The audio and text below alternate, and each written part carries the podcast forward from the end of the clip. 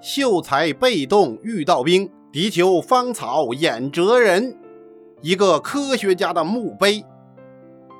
金扇任逍遥，试看抱膝长吟。高卧上流明士隐，经庐空眷念。可惜鞠躬尽瘁，归耕未为老臣心。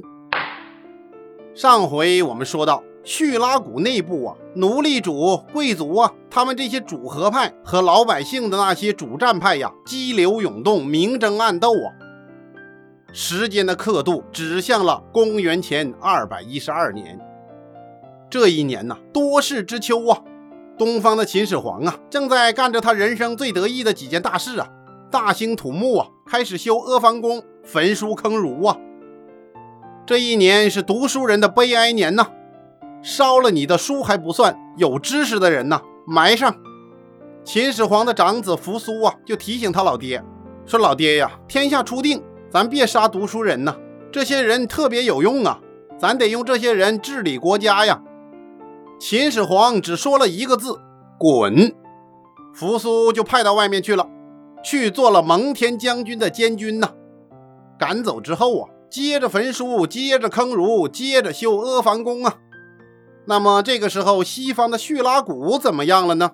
这贵族啊，就派人跟罗马人开始联系了，准备里应外合。阿基米德听说了之后啊，马上就和平民领袖商量啊，当机立断。就把这个联系的首要分子抓过来，咔杀了。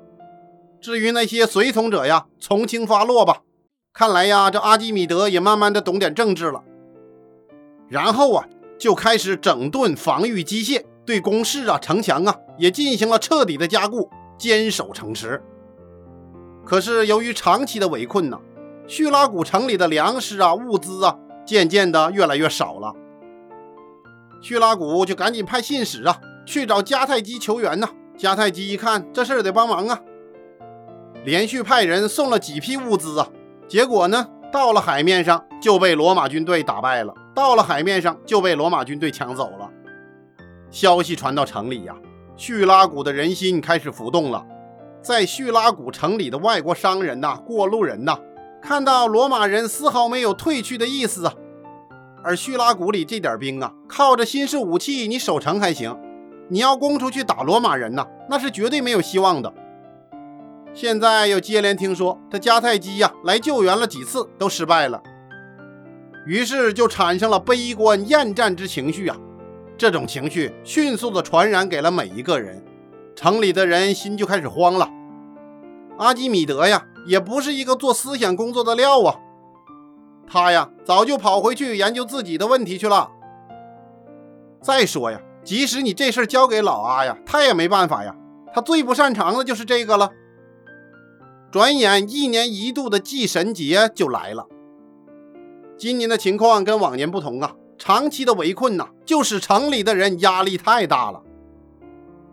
叙拉古的人呐，就趁着这个节日啊，开始放纵的豪饮狂欢，今朝有酒今朝醉，主要是太悲观了呀。城外的马塞拉斯也没忘了这是什么日子啊！一年一度的祭神节呀！这叙拉古人呐，狂欢了一整夜。当清晨呐，他们从梦里醒来的时候，马塞拉斯下令吹起号角，整顿军队，向长期没有攻破的叙拉古城啊，发动了一次最猛烈的进攻。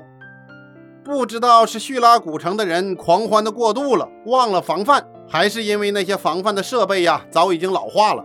反正啊，无力抵抗啊！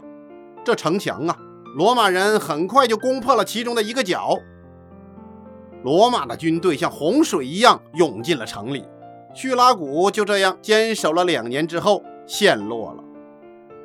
阿基米德，你再厉害，也不如别人的政治攻势啊！最后祸起萧墙，内生变化呀！阿基米德呀，虽然在自然科学领域成绩斐然，但是他忘了呀。你的敌人没准人家学过三十六计呀，这军事家呀，还是人家是专业的呀。玩术的老阿呀，玩道你也比不过敌人的政治攻势啊。显然，这个实力上的差异是非常大的。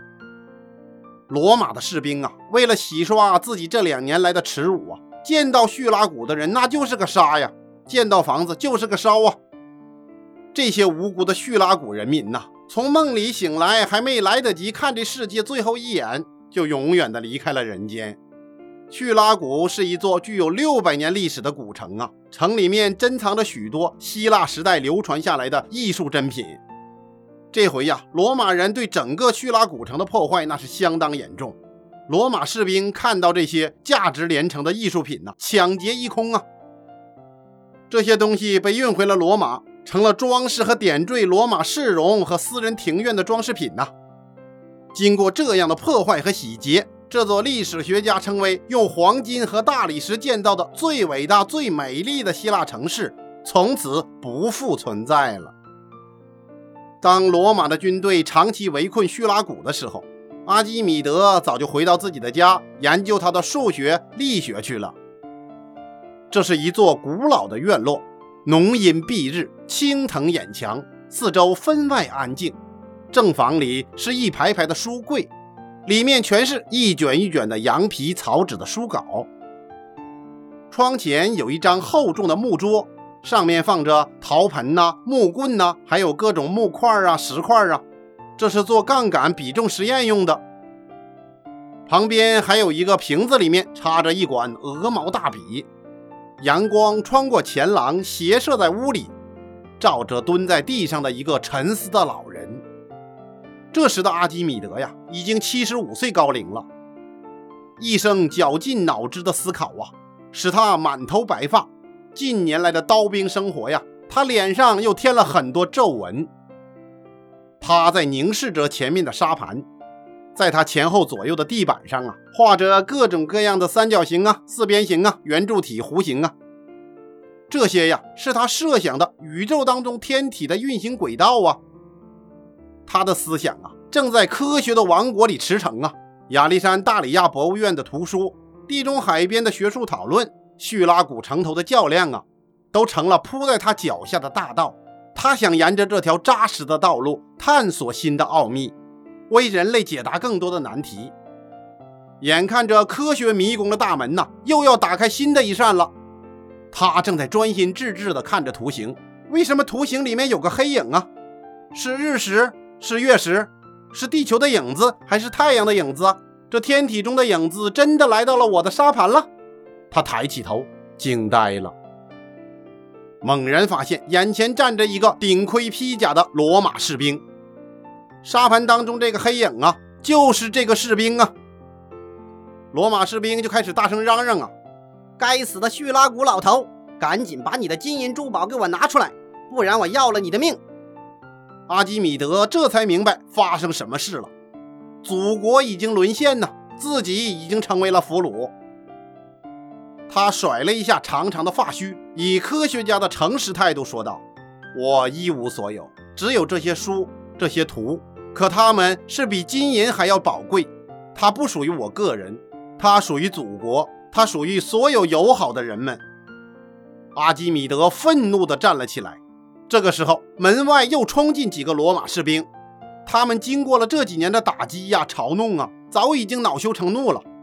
现在最想的那就是疯狂的报复啊！看来只有靠抢劫才能让他们的心中的火呀平息下来。先进来的那个罗马士兵啊，看后面有人来了，一脚啊就把沙盘给踢翻了，径直的就朝前面的柜子走了过去。阿基米德猛地转过身，一把抓住了他的腰带：“你可以砍下我的脑袋，但不要踩坏了我的图形，不能毁了我的沙盘。”这是科学，这是知识，这是留给后人的。这个士兵啊，怒目圆睁，歘，拔出了腰间罪恶的佩剑。你这个疯子，你还啰嗦干什么？说着，一剑刺向了阿基米德的胸膛。阿基米德用手扶着桌子，顽强地支撑着，目光扫过一卷卷的书稿，鲜血溅在了地板上，滴到了沙盘里，滴到了那些三角形、正方形的图案上。一个巨人的心脏就这样停止了跳动。这个士兵啊，杀死了一个伟大的不能再伟大的伟大的科学家了，罪孽深重啊！阿基米德死后啊，他面前的那些科学之门，直到一两千年以后才被伽利略、牛顿重新打开。那个野蛮的士兵，他哪里知道，他这一剑呢，是割断了科学的喉咙啊！古希腊的文明啊，从此跌落下来，再也没有登过世界的高峰。马塞拉斯自然处死了那个士兵。史书记载呀，在为阿基米德悼念的人群当中啊，马塞拉斯哭的是最伤心的。他一定是在那些飞石火箭的痛击下呀，深刻的懂得了一个科学家的伟大呀，内心深处充满着对伟大科学家的敬仰之情。阿基米德的死啊，科学的列车停止了。这场悲剧又过了一百三十七年。罗马早已完全统治了西西里岛。公元前七十五年，罗马派了一个年轻的政治家来西西里岛任总督，此人名叫西塞罗。这个西塞罗呀，可是一个厉害的政治家，他就是三权分立学说的古代先驱呀，主张把这立法呀、行政啊、司法呀三种国家权力分别由不同的机关掌控，各自独立行使啊，互相制约制衡。这三权分立，至今很多国家还在用啊。他呀，也是个性情中人呐，经常在自己的演讲当中啊，把别人的什么腐败呀、贪赃枉法呀，直接就给揭出来了，真是条汉子啊。当然，他最后被自己的政治对手安东尼给弄死了，而且死的还很惨呐，把头啊、双手啊都给割下来了，悲惨至极呀。这是后话。且说这年轻的政治家西塞罗呀。到达西西里岛之后，首先就想到了阿基米德。当时啊，阿基米德的科学思想早已飞出了叙拉古的城墙，飞出了西西里岛。他的故事啊，在地中海那是广为传播呀。西塞罗就想找一点纪念阿基米德的东西啊。他亲自来到了一片墓地，一块一块的读着碑文。这些碑文呐，经过了风霜雪雨呀，已经被侵蚀的很难认了。突然，他发现了半截石碑，那上面刻着一个圆柱体，圆柱体里面呢还内接了一个球。作为世界科学的牛人呐，阿基米德就想啊，要把自己没有画完的图形啊，没有解完的题目啊，刻在自己的墓碑上。他最后选择了这个图案，是他生前花了很多功夫得到的一个重要的证明，那就是球的体积与其表面积。均为其外切圆柱体的体积和表面积的三分之二。今天我们已经可以很容易把它证明出来了。那怎么证明啊？首先，我们知道球的体积是三分之四派 r 的立方。